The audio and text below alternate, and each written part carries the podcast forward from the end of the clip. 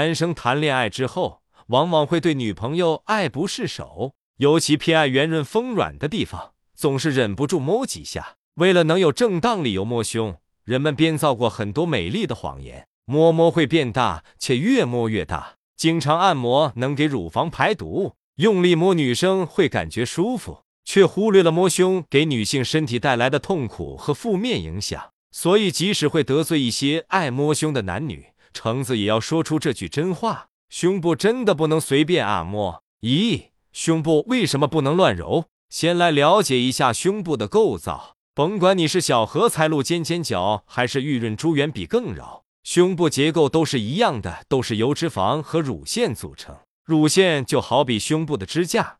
有脂肪覆盖表面作为填充，因此胸部可以大致分为两种类型：脂肪型胸部，脂肪含量多，手感绵软，容易外扩和下垂；腺体型胸部，腺体含量多，手感瓷实，比较挺拔。大力乱揉 X 的危害：乳腺长得像一串串小葡萄，同样也非常的脆弱。如果用力揉搓、按压，很有可能会导致腺体受损。内部组织间水肿等，要是损伤到支撑胸部的乳房悬韧带，后果就更加严重了。悬韧带一旦断裂，原本丰盈挺拔的胸部会像豆袋一样直接掉下来，变得又垂又瘪。二，按摩丰胸是真的吗？当然是假的，但也有不少男士表示，可我媳妇就是被我一手带大的啊。解释一下，揉 X 后觉得胸部变大。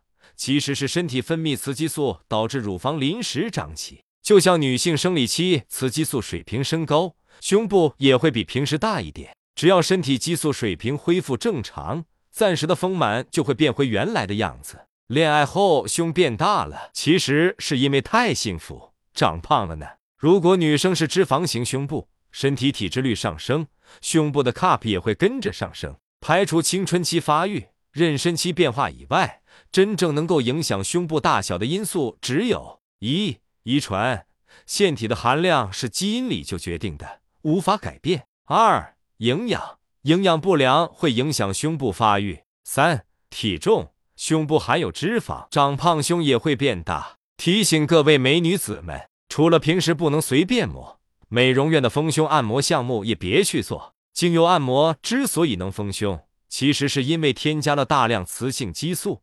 强行刺激乳腺发育，这么按下去，除了容易内分泌失调，还会增加乳腺癌患病风险。我们常说的乳腺增生，就是雌激素水平过高导致的。胸部不仅看起来长大了，还会伴随着胀痛。仔细摸，里面有硬硬的结节，偶尔会溢出液体。如果这时候再继续按摩，只会让肿块会越按越多。三、正确的胸部按摩方法。说了这么多。相信大家也明白摸胸可能带来的危害了，但同时也有男士叫苦不迭，揉错了危害多多，但是揉对了也有益于两性交流。触碰胸部也讲究手法，正常的抚摸和亲吻当然是可以的。据称所知，大多数美女子都不喜欢被暴力揉搓，因为除了痛还是痛。相反，她们真正需要的是充满技巧的爱抚。总之。手法的口诀就是“轻拢慢捻，莫复挑”，这句需要你们细细的品，自己琢磨。